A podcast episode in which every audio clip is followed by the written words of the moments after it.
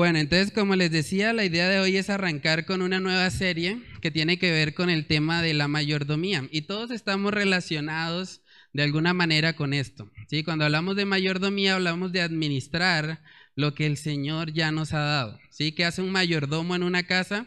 Es el encargado de cuidarla, el encargado de mirar que todo esté eh, funcionando de la manera correcta. Entonces todos, de alguna manera, siempre tenemos que ejercer mayordomía en nuestra vida.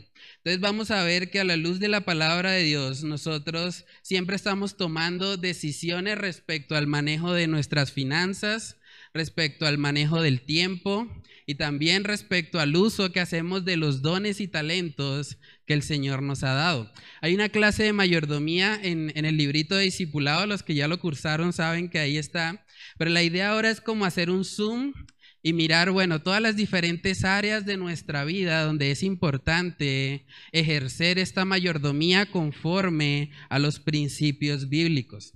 Vamos a leer un pasaje para que podamos ver cómo este, este tema viene siendo trascendental para nuestra vida. Dice Colosenses capítulo 3, en el versículo 17, dice ahí, y todo lo que hacéis, sea de palabra o de hecho, hacedlo todo en el nombre del Señor Jesús, dando gracias a Dios Padre por medio de Él.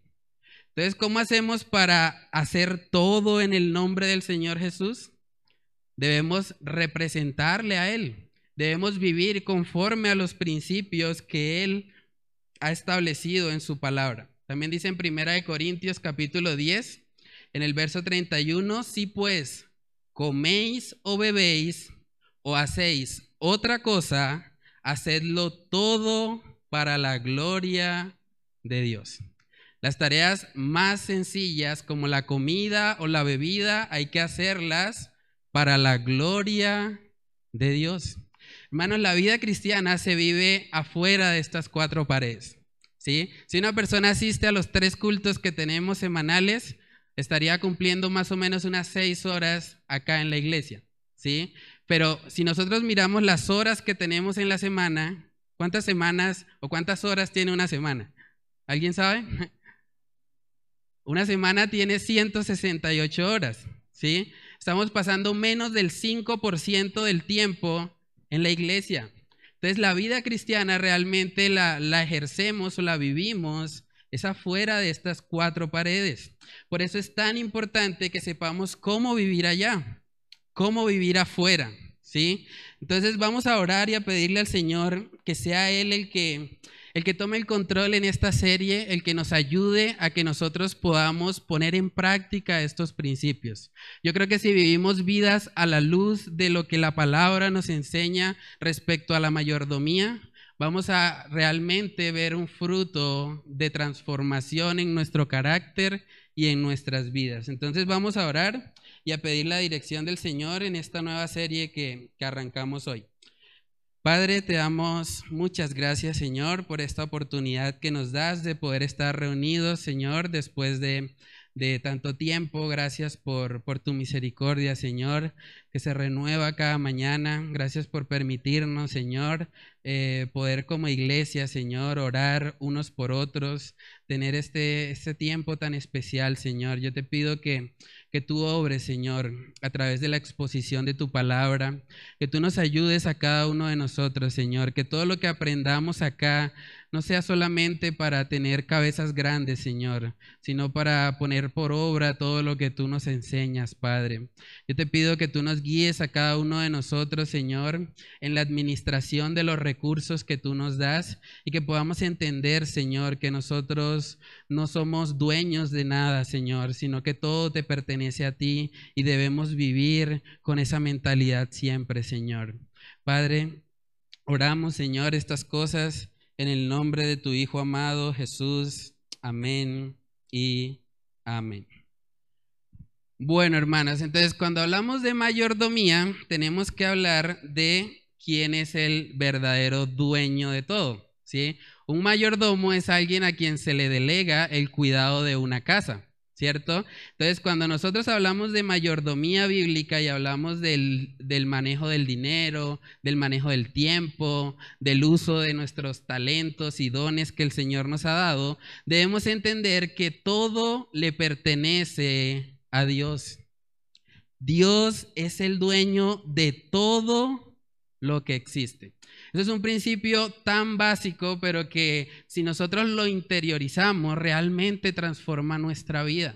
Porque cuando yo entiendo que el dinero en realidad no es mío, el dinero es de Dios, Él es el dueño del oro y la plata, entonces yo voy a tener cuidado en la forma como lo utilizo, porque un día tendré que rendirle cuentas al dueño, ¿cierto? Entonces eso cambia totalmente nuestra perspectiva. Dice en Salmos capítulo 24, Vamos ahí, Salmos capítulo 24. Este es uno de los tantos versículos que nos recuerda que absolutamente todo le pertenece es a Dios.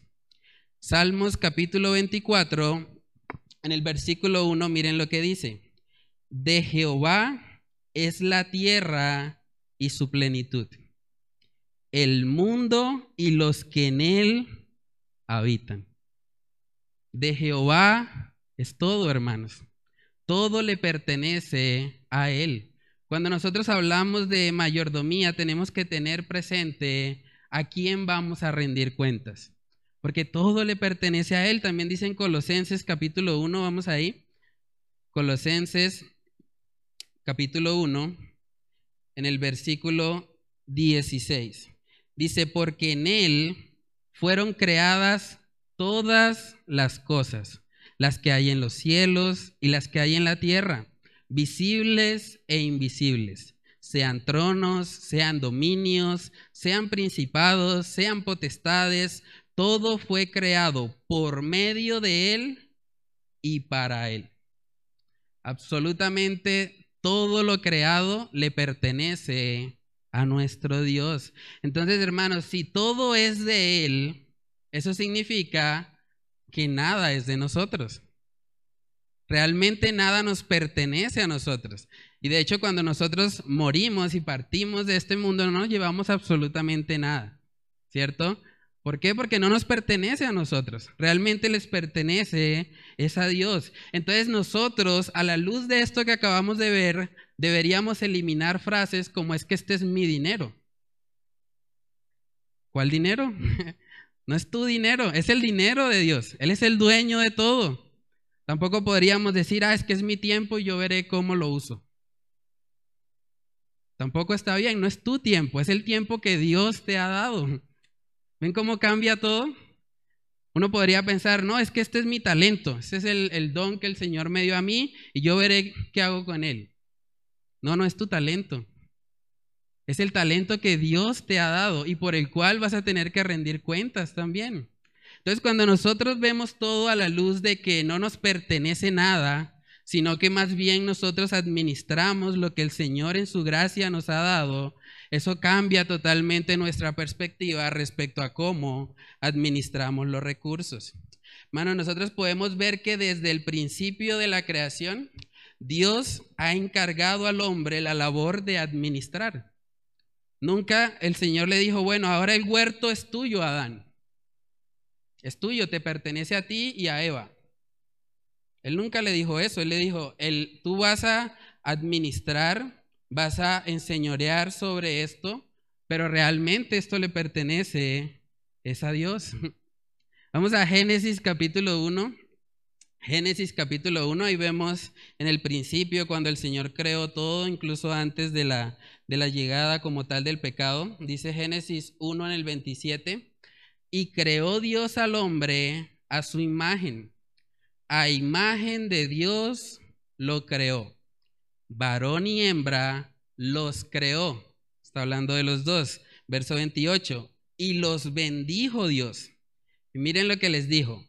Fructificad y multiplicaos. Llenad la tierra y sojuzgadla. No usamos mucho esa palabra, pero sojuzgadla significa domina sobre ella. Somete la tierra bajo tus pies. Dice, y sojuzgadla y señoread en los peces del mar, en las aves de los cielos y en todas las bestias que se mueven sobre la tierra.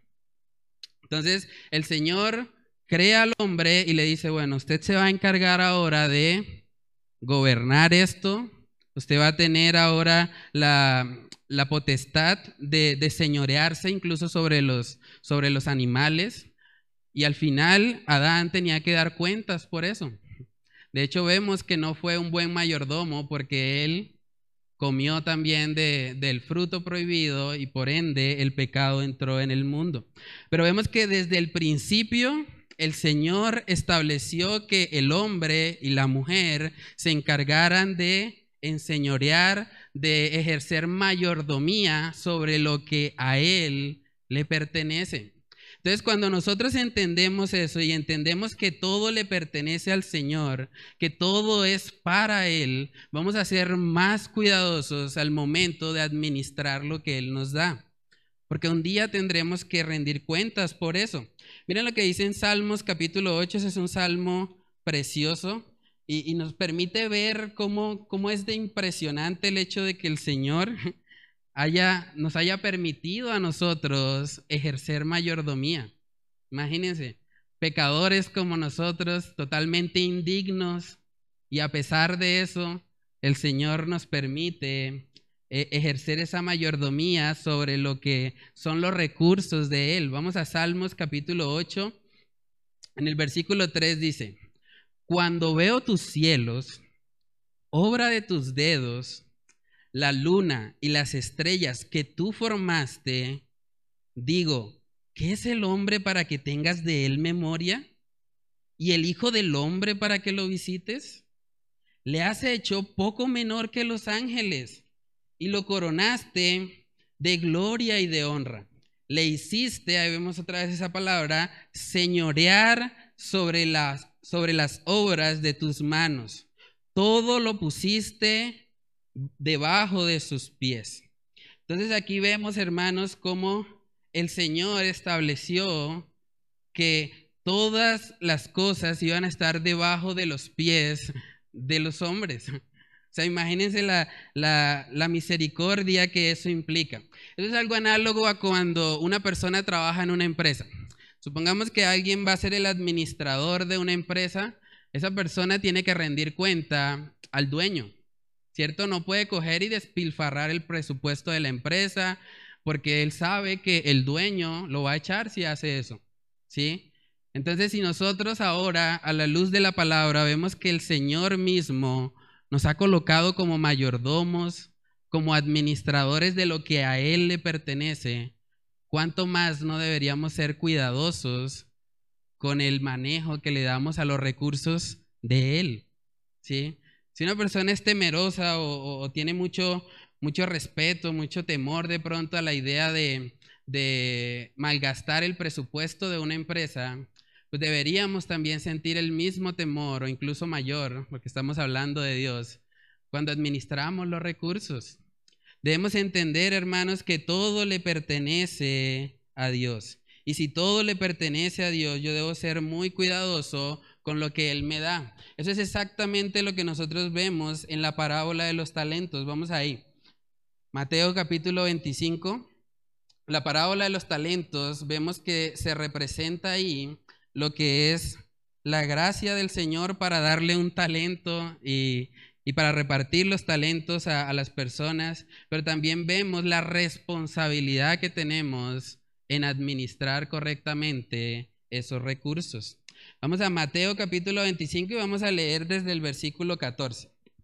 Es un texto un poco largo, pero de verdad que resume lo que es esta idea de la mayordomía. Dice Mateo capítulo 25 en el verso 14, porque el reino de los cielos es como un hombre que yéndose lejos llamó a sus siervos y les entregó sus bienes. A uno dio cinco talentos, y a otro dos, y a otro uno a cada uno conforme a su capacidad. Y luego se fue lejos. Y el que había recibido cinco talentos fue y negoció con ellos y ganó otros cinco talentos. Asimismo, el que había recibido dos ganó también otros dos. Pero el que había recibido uno fue y cavó en la tierra y escondió el dinero de su señor. Después de mucho tiempo vino el señor de aquellos siervos y arregló cuentas con ellos. Y llegando el que había recibido cinco talentos, trajo otros cinco talentos, diciendo, Señor, cinco talentos me entregaste, aquí tienes, he ganado otros cinco talentos sobre ellos. Y su señor le dijo, bien, buen siervo y fiel, sobre poco has sido fiel, sobre mucho te pondré. Entra en el gozo de tu señor. Llegando también el que había recibido dos talentos, dijo, Señor, dos talentos me entregaste, aquí tienes, he ganado otros dos talentos sobre ellos. Su señor le dijo, bien, buen siervo y fiel, sobre poco has sido fiel, sobre mucho te pondré. Entra en el gozo de tu señor. Miren lo que pasó con el último. Pero llegando también el que había recibido un talento, dijo, Señor, te conocía que eres hombre duro, que ciegas donde no sembraste y recoges donde no esparciste. Por lo cual tuve miedo y fui y escondí tu talento en la tierra. Aquí tienes lo que es tuyo. Respondiendo su señor le dijo, siervo malo y negligente, sabías que ciego donde no sembré y que recojo donde no esparcí, por tanto debías haber dado mi dinero a los banqueros y al venir yo hubiera recibido lo que es mío con los intereses. Quitadle pues el talento y dadlo al que tiene diez talentos, porque al que tiene le será dado y tendrá más, y al que no tiene, aún lo que tiene, le será quitado. Imagínense el impacto que tuvo una mala administración de lo que Dios había dado a este hombre. Él por temor dijo, no, Señor, tú eres un siervo duro, un siervo que recoge donde no sembraste, entonces voy a esconderlo. Pero él no fue un buen mayordomo, porque él tenía ese talento que el Señor le había dado y en vez de haberlo multiplicado, en vez de haberlo utilizado correctamente, él por temor no lo administró bien. ¿sí? Entonces es algo que debe impactar también nuestras vidas, porque tendremos que dar cuentas al Señor por lo que Él nos ha dado. ¿sí? Miremos ahí en Eclesiastés capítulo 12. Eclesiastés capítulo 12 en el versículo eh, final de este libro. Ahí dice, justo después de decir que el todo del hombre es temer a Dios y guardar sus mandamientos, dice en el 14, porque Dios traerá toda obra a juicio, juntamente con toda cosa encubierta sea buena o sea mala. O sea, al final Dios traerá toda obra a juicio. Al final cada uno de nosotros va a tener que responder por lo que el Señor le ha dado. Y eso, por un lado, debe preocuparnos o debe causar en nosotros temor y temblor, como enseña la palabra, pero por otro lado también debe animarnos a poder administrar sabiamente lo que Él nos ha dado y a poder mirar los principios de la palabra respecto a este tema tan importante. Vamos a Mateo capítulo 16, Mateo capítulo 16, y vamos a mirar ahí el versículo 27. Mateo 16, versículo 27 dice, porque el Hijo del Hombre vendrá en la gloria de su Padre con sus ángeles, y entonces pagará a cada uno conforme a sus obras. Pagará cada uno conforme a sus obras. Hermanos, debemos entender que administrar lo que Dios nos ha dado es una responsabilidad bastante seria. Es algo que de verdad debe, debe guiarnos a nosotros a, a vivir en santidad, a manejar correctamente lo que le pertenece a Él. Siempre que hablamos de este tema de mayordomía, generalmente se encierra en tres grandes áreas, que son el manejo de los recursos financieros, el manejo del dinero. También hablamos del manejo del tiempo, el tiempo que el Señor nos da. y hablamos del uso adecuado de los dones y talentos que Él nos da. Tenemos esas tres grandes áreas que encierran lo que es la mayordomía. Vamos a empezar hablando justamente de, lo que es el manejo del dinero. Yo creo que es algo que, que todos necesitamos y que en este tiempo de pandemia hemos visto realmente cómo las finanzas de muchas familias han sido golpeadas.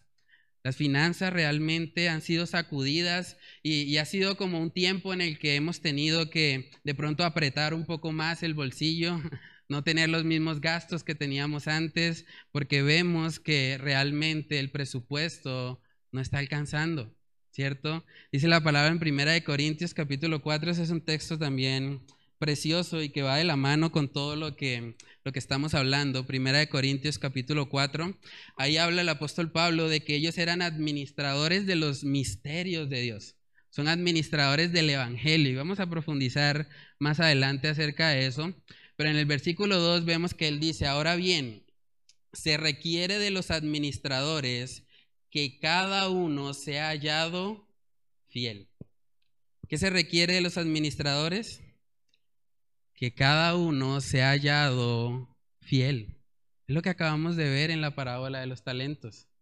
Se requiere que con lo que el Señor nos ha dado nosotros seamos fieles. Entonces vamos a empezar por ese, por ese tema que es el manejo como tal del dinero. Es un tema de verdad muy, muy relevante. Yo sé que a veces hay como cierta, cierto tabú al momento de hablar respecto a eso porque están pensando, no, es que van a pedir plata o es que no, en esa iglesia están aprovechándose. Pero cuando nosotros miramos la palabra de Dios nos damos cuenta que hay más de 2.200 versículos bíblicos que tratan sobre el tema del dinero y las posesiones materiales. 2.200 versículos bíblicos. O sea, si nosotros recopiláramos eso, tendríamos más contenido que el Evangelio de Lucas. Entonces, realmente es un tema que vemos en las Escrituras. También vemos que hay más referencias en la Biblia sobre el dinero y las posesiones materiales que sobre la fe o la oración.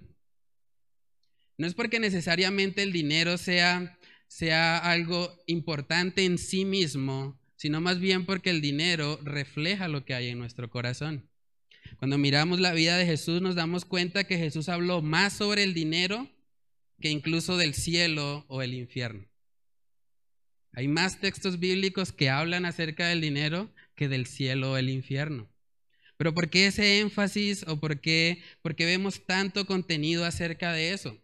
Porque justamente la forma como nosotros utilizamos el dinero refleja nuestro carácter refleja realmente dónde está puesto nuestro corazón.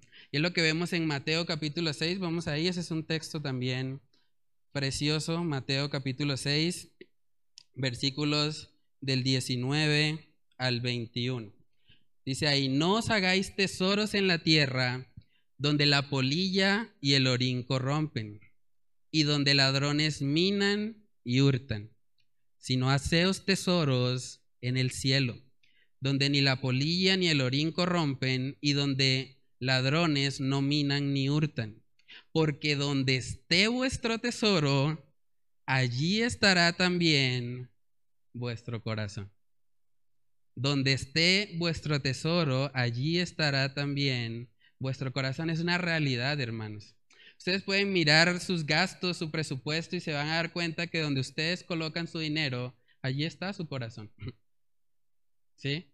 Entonces, nosotros realmente lo que valoramos debe estar en el cielo. Debemos hacer tesoros en el cielo, porque al fin y al cabo todos los tesoros terrenales se quedan acá. Todos los tesoros terrenales, el orín y la polilla los corrompen. No son permanentes, pero los tesoros en el cielo realmente tienen un valor eterno. Y aquí vemos la relación que hay entre nuestro corazón y nuestros tesoros. Entonces debemos eh, preguntarnos, si nosotros vemos eso, si vemos que eh, el manejo de nuestros tesoros, de nuestras finanzas, es, es un reflejo de lo que hay en nuestro corazón, entonces ahí vemos que necesitamos cambiar es directamente en nuestro corazón. O sea, si el problema nace en el corazón, la solución debe estar en el corazón. Por eso tratar de solucionar los problemas financieros con estrategias, con metodologías, con unos tips, o sea, se ha vuelto muy popular hoy en día, le voy a dar unos tips financieros. Realmente eso no soluciona ningún problema, porque si el problema viene del corazón, debemos ser transformados desde ahí. Hay una frase que dice, si el manejo de mis finanzas es un reflejo de lo que hay en mi corazón, entonces debo cambiar mi corazón para que mis finanzas glorifiquen a Dios. O sea, la necesidad más grande en este tema de la mayordomía del dinero no son las estrategias, no son las metodologías, realmente es el arrepentimiento. Es entender que lo que hacemos o, cómo manejamos nuestro dinero refleja realmente nuestro carácter. Y por lo tanto, para representar a Dios, como veíamos al principio, nosotros necesitamos alinearnos con lo que Él ha establecido en su palabra. Hermanos, nosotros podemos ver incluso en la cotidianidad cómo el, el carácter muchas veces está relacionado con esa mala administración de las finanzas. Por ejemplo, el orgullo es algo que muchas veces desencadena una mala administración financiera. Porque si yo quiero aparentar y yo quiero mostrar que yo estoy en un nivel, en un estatus superior, entonces yo no puedo andar en un carro de gama baja. Y así yo no tenga para el carro de gama alta, pues voy y me endeudo porque mi prioridad es la apariencia, mostrarme. Que otros digan, uy, mire, cómo está ya el hermano de bien, uy, cómo le ha ido, no, qué bendición, ¿sí? Pero realmente es un problema de orgullo. ¿sí? Otra cosa muy común que vemos en el tema de las finanzas es la falta de dominio propio. Porque mucha gente termina comprando cosas que no necesita simplemente porque dice, no, es que estaba en promoción. Es que yo llegué allá al centro comercial y me dijo que era el último día de la promoción y que si no lo compraba ese día, mejor dicho, me iba a perder esa oportunidad. Y con ese, con ese engaño, mucha gente está tomando malas decisiones financieras. La falta de dominio propio termina siendo o desencadenando una mala administración de nuestras finanzas. Otra cosa que a veces pasa mucho es el tema de la envidia. Entonces, no, es que el hermano anda en un carro más bonito y, no, yo como voy a estar en un carro menor que el de él, no. Tenemos que estar ahí al mismo nivel. Entonces, así yo no tenga, voy y me endeudo porque pienso, no, tengo que estar al mismo nivel de él. Entonces la envidia muchas veces llega a estar relacionada con los problemas también financieros. Vemos también la falta de contentamiento, es otro, otro aspecto que es muy influyente en este tema de las finanzas. Mucha gente está tomando malas decisiones porque no está satisfecha con lo que el Señor le ha dado. Y por esa falta de contentamiento dice, no, yo tengo que tener más. Tener más para ahora sí estar completo. ¿Sí? Y por eso vemos que hay tantos problemas, tantas dificultades en este tema de las finanzas. Hermanos, debemos entender que el problema financiero es principalmente un problema del corazón. Un problema que requiere de nuestro arrepentimiento y de buscar ser conformados al carácter de Cristo Jesús. Decía el pastor Héctor Salcedo respecto a eso, dado que nuestro manejo financiero refleja lo que somos, la restauración de mis finanzas requiere más que estrategias, arrepentimiento. A veces cuando llegamos a un estudio así, de pronto era la expectativa de muchos de los que están aquí hoy, no, me van a dar allá los, los secretos, los tips para yo alcanzar el estatus financiero que yo quiero. Pero realmente lo que más necesitamos nosotros es arrepentirnos y entender que el dinero o el manejo que le damos al dinero más bien es una consecuencia de nuestro carácter, es un reflejo de quiénes somos. Entonces, si nosotros cambiamos, nuestras finanzas también van a cambiar. Por eso este tema viene a ser tan importante. Hoy en día nosotros vemos como muchas personas incluso se acercan a la Biblia buscando eso. Por eso se ha hecho tan popular ese falso evangelio de la prosperidad.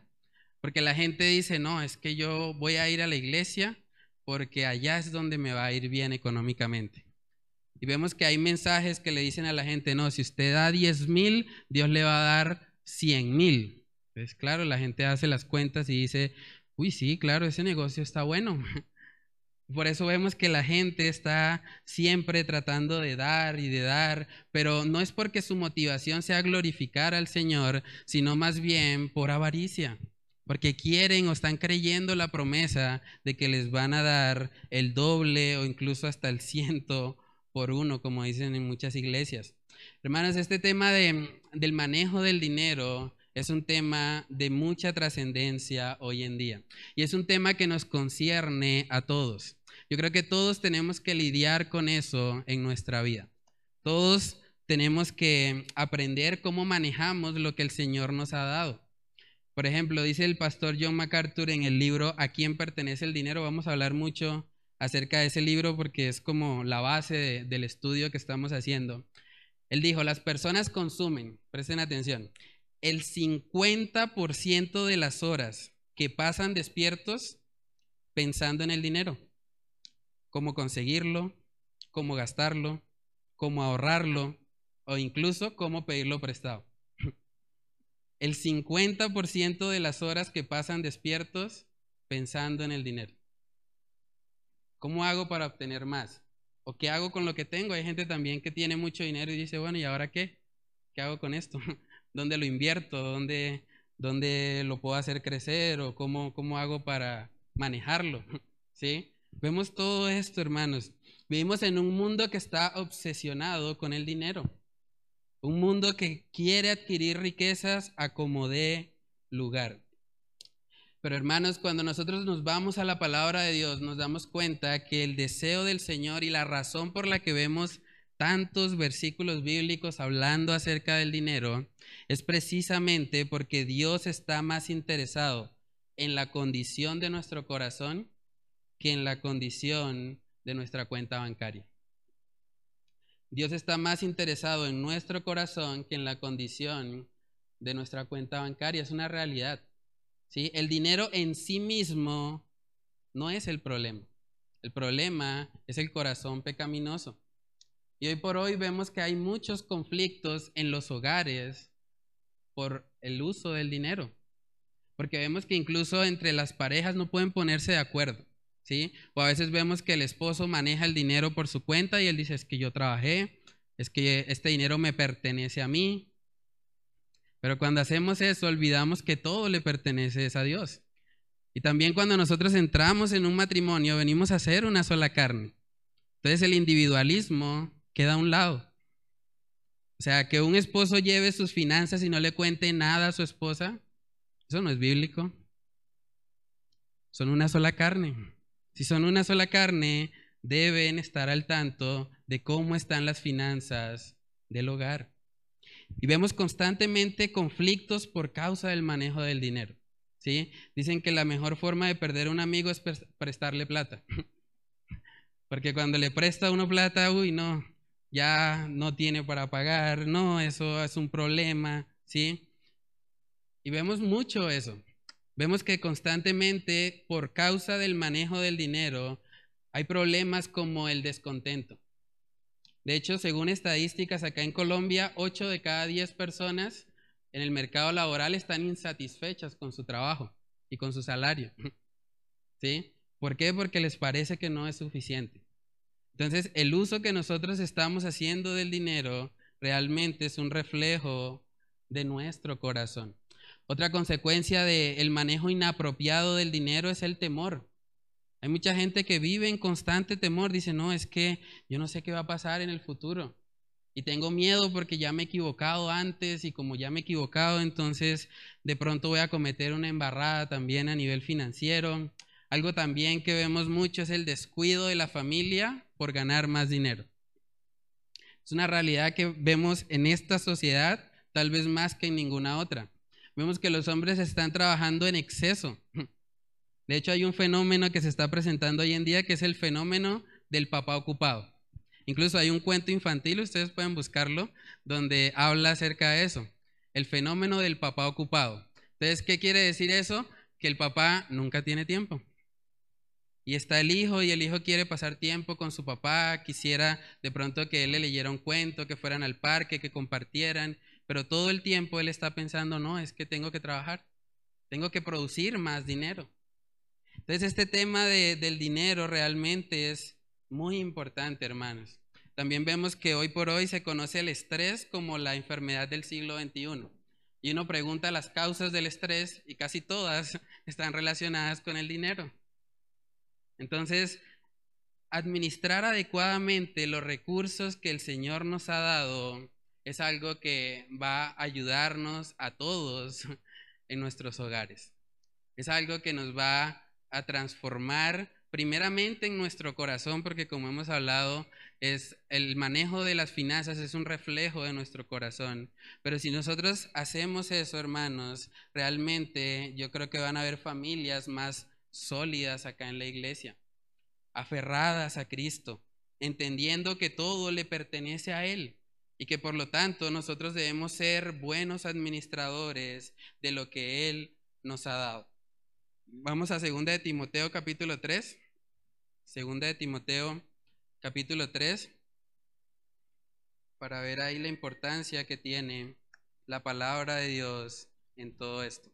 Segunda de Timoteo capítulo 3 versos del 16 al 17 dice ahí, toda la escritura es inspirada por Dios y útil para enseñar, para redarguir, para corregir, para instruir en justicia, a fin de que el hombre de Dios sea perfecto, enteramente preparado para toda buena obra. Entonces, ¿dónde vamos a aprender cómo se manejan adecuadamente los recursos? Acá, en el libro del dueño de todo, en el libro del dueño del oro y la plata. Él es el que nos va a enseñar cómo administrar lo que Él mismo creó. En este tema de las finanzas, hermanos, es muy importante que no seamos sabios en nuestra propia opinión. Hay personas que toman decisiones financieras sin consultarlo con nadie. Hacen todo porque les pareció, porque era lo correcto en el momento. Y después vienen las consecuencias de esas malas decisiones. Pero debemos entender que el Señor ha puesto líderes también en la iglesia con el objetivo de que nos puedan aconsejar en esas áreas. Vamos a Proverbios capítulo 3. Proverbios capítulo 3, versículos del 5 al 7. Dice ahí, fíate de Jehová de todo tu corazón y no te apoyes en tu propia prudencia. Reconócelo en todos tus caminos y Él enderezará tus veredas. No seas sabio en tu propia opinión. Teme a Jehová y apártate del mal. ¿Ven el peligro de hacer las cosas impulsivamente, simplemente porque nos pareció, porque era nuestra propia opinión? Es importante, hermanos, que entendamos que la vida cristiana se vive a la luz de las escrituras. Dice en Salmo 119, un texto bastante conocido, Salmo 119, verso 105, lámpara es a mis pies tu palabra y lumbrera a mi camino. Entonces, esta palabra, hermanos, nos enseña cómo caminar, nos enseña el camino. Entonces, si nosotros queremos ser sabios en la administración de los recursos, tenemos que ir a ella. Tenemos que reconocer la palabra de Dios en nuestra vida. Yo sé que este es un tema donde de pronto pueden haber muchas preguntas y de hecho vamos a, a, tener varias sesiones precisamente para poder ahondar en cada aspecto de eso, porque hay mucha tela por cortar respecto al tema de las finanzas, pero estamos viendo lo que es la introducción. Estamos viendo por qué es importante que nosotros estudiemos esto. Si usted tiene preguntas de pronto acerca de todo este tema de las finanzas, puede escribirlas ahí en un papelito o algo y al final me las puede entregar para que nosotros eh, el siguiente martes podamos responderlas. ¿sí? Entonces, o los que nos están mirando también a través del internet, si usted quiere participar de eso, escriba ahí su pregunta en los comentarios y nosotros vamos a estar atentos para poder resolverlas. ¿sí? La idea es que todos como iglesia seamos edificados en este tema tan importante y más ahora que hemos vivido tantas dificultades por causa de esta pandemia. Lo siguiente que vamos a ver, hermanos, es que el dinero en sí no es un problema. Yo sé que hemos hablado mucho acerca de las consecuencias que tiene una mala administración del dinero, pero también debemos entender que el dinero en sí no es el problema. Vamos a ver cómo dos hombres ricos reaccionaron de forma diferente al uso como tal del dinero. Vamos a Lucas capítulo 18. Lucas capítulo 18 y vamos a ver ahí la historia del joven rico en el versículo 18.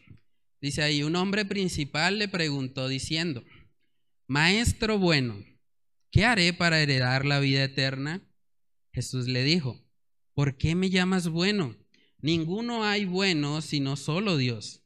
Los mandamientos sabes, no adulterarás, no matarás, no hurtarás, no dirás falso testimonio, honra a tu padre y a tu madre. Él dijo, todo esto lo he guardado desde mi juventud.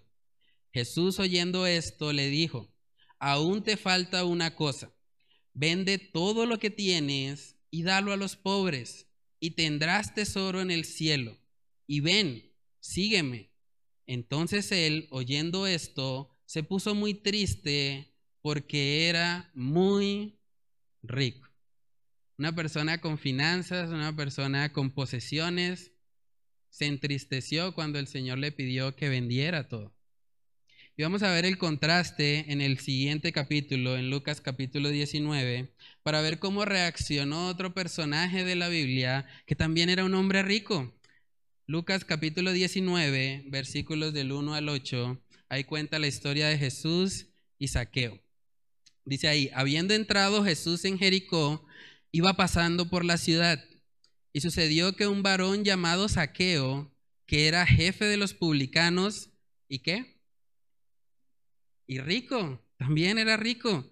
Verso 3, procuraba ver quién era Jesús, pero no podía a causa de la multitud, pues era pequeño de estatura. Y corriendo delante, subió a un árbol sicómoro para verle, porque había de pasar por allí.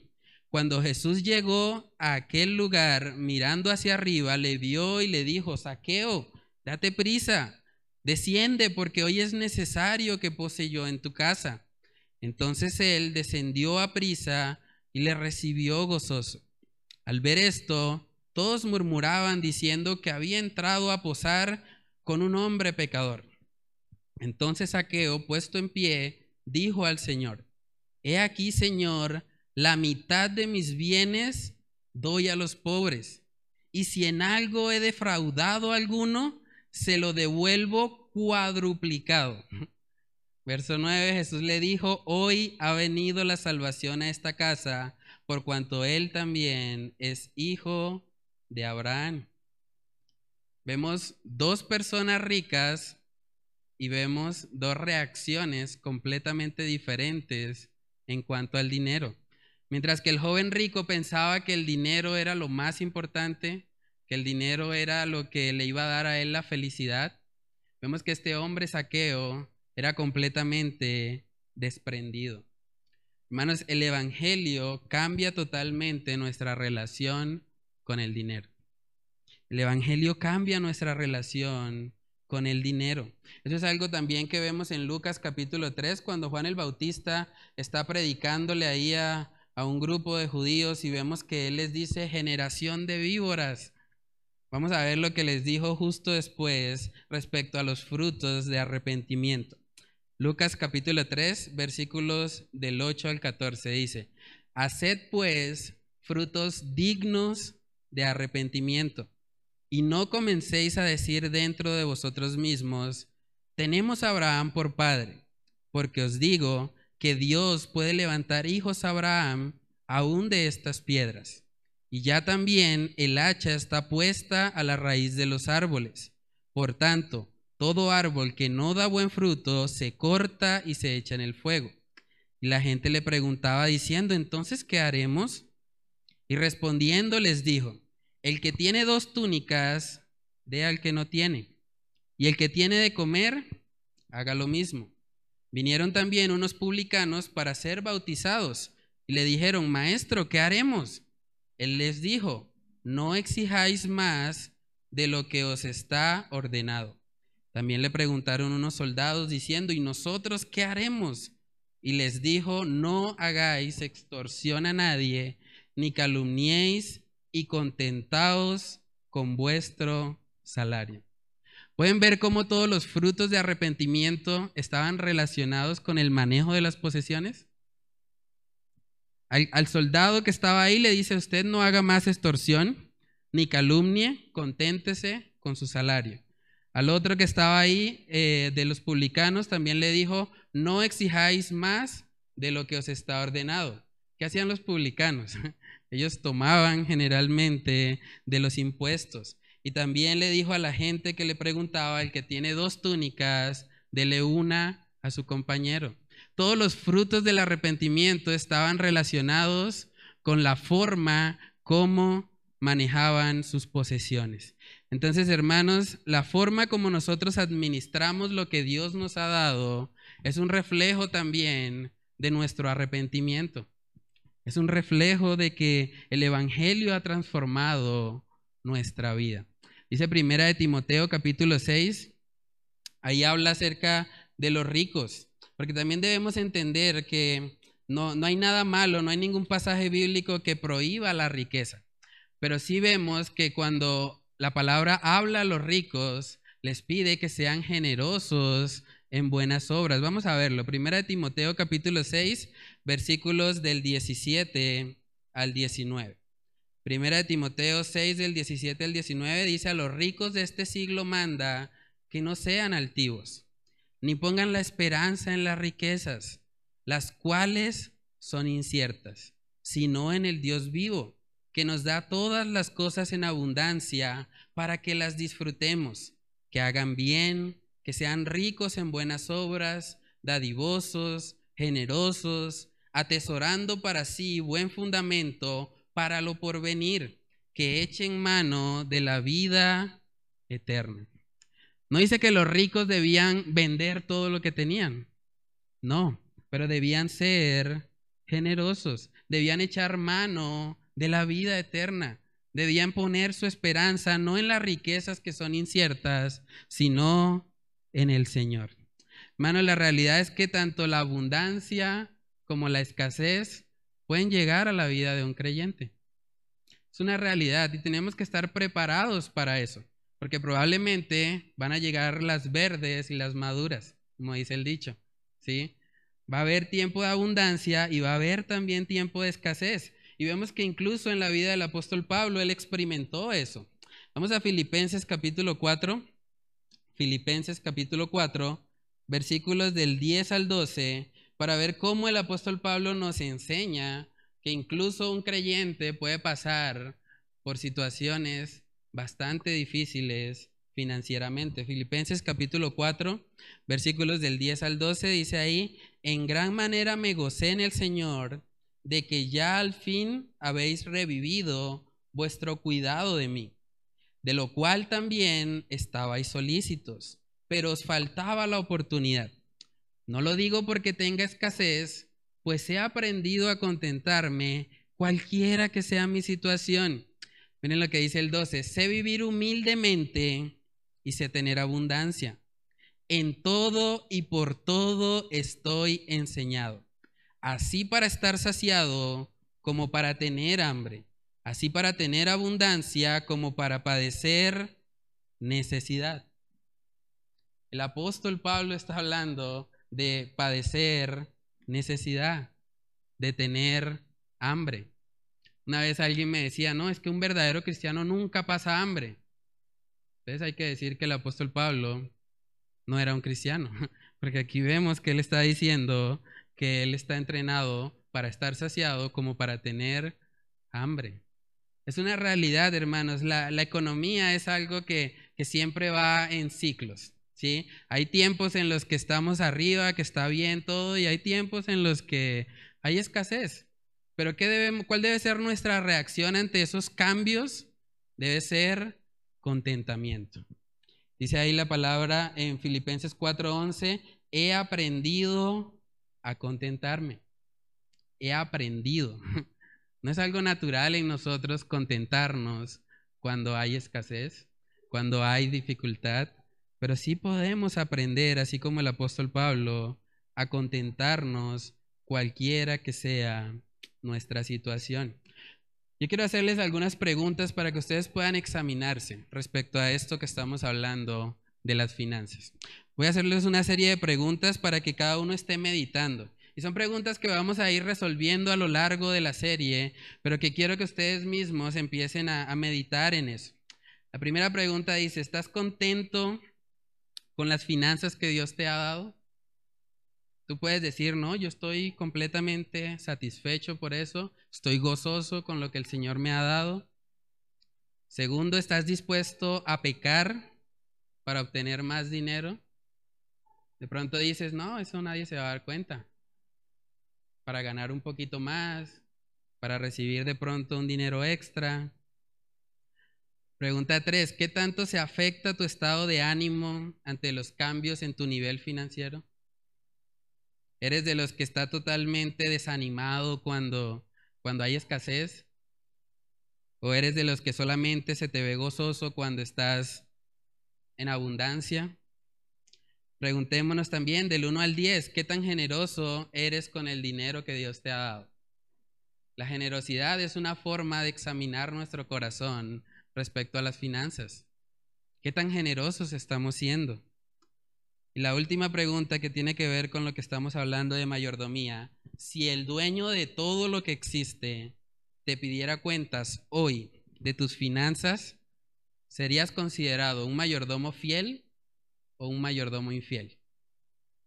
Si el dueño de todo te pidiera cuentas hoy, ¿cómo están tus finanzas? ¿Tú serías un mayordomo fiel o serías más bien un mayordomo infiel? Hermanos, una buena oración que podemos hacer y que, personalmente ha sido muy edificante para mí, la vemos en Proverbios capítulo 30, porque ahí vemos cómo eh, el autor del libro de Proverbios reconoce que es difícil vivir en los extremos, es difícil vivir en escasez y también es difícil vivir en abundancia. Mire lo que él dice en Proverbios capítulo 30, versículos del 7 al 9. Dos cosas te he demandado no me las niegues antes que muera. Vanidad y palabra mentirosa aparta de mí. Miren lo que dice, no me des pobreza ni riqueza, manténme del pan necesario. No sea que me sacie y te niegue y diga quién es Jehová, o que siendo pobre hurte y blasfeme el nombre de mi Dios. Me encanta la humildad de este hombre. Le está diciendo, Señor, yo no quiero estar en una situación de pobreza, tampoco me interesa llenarme de riquezas porque yo sé que en ambos extremos me puedo desviar. Manténme del pan necesario. Dame lo que necesito, Señor, para que yo eh, no blasfeme tu nombre.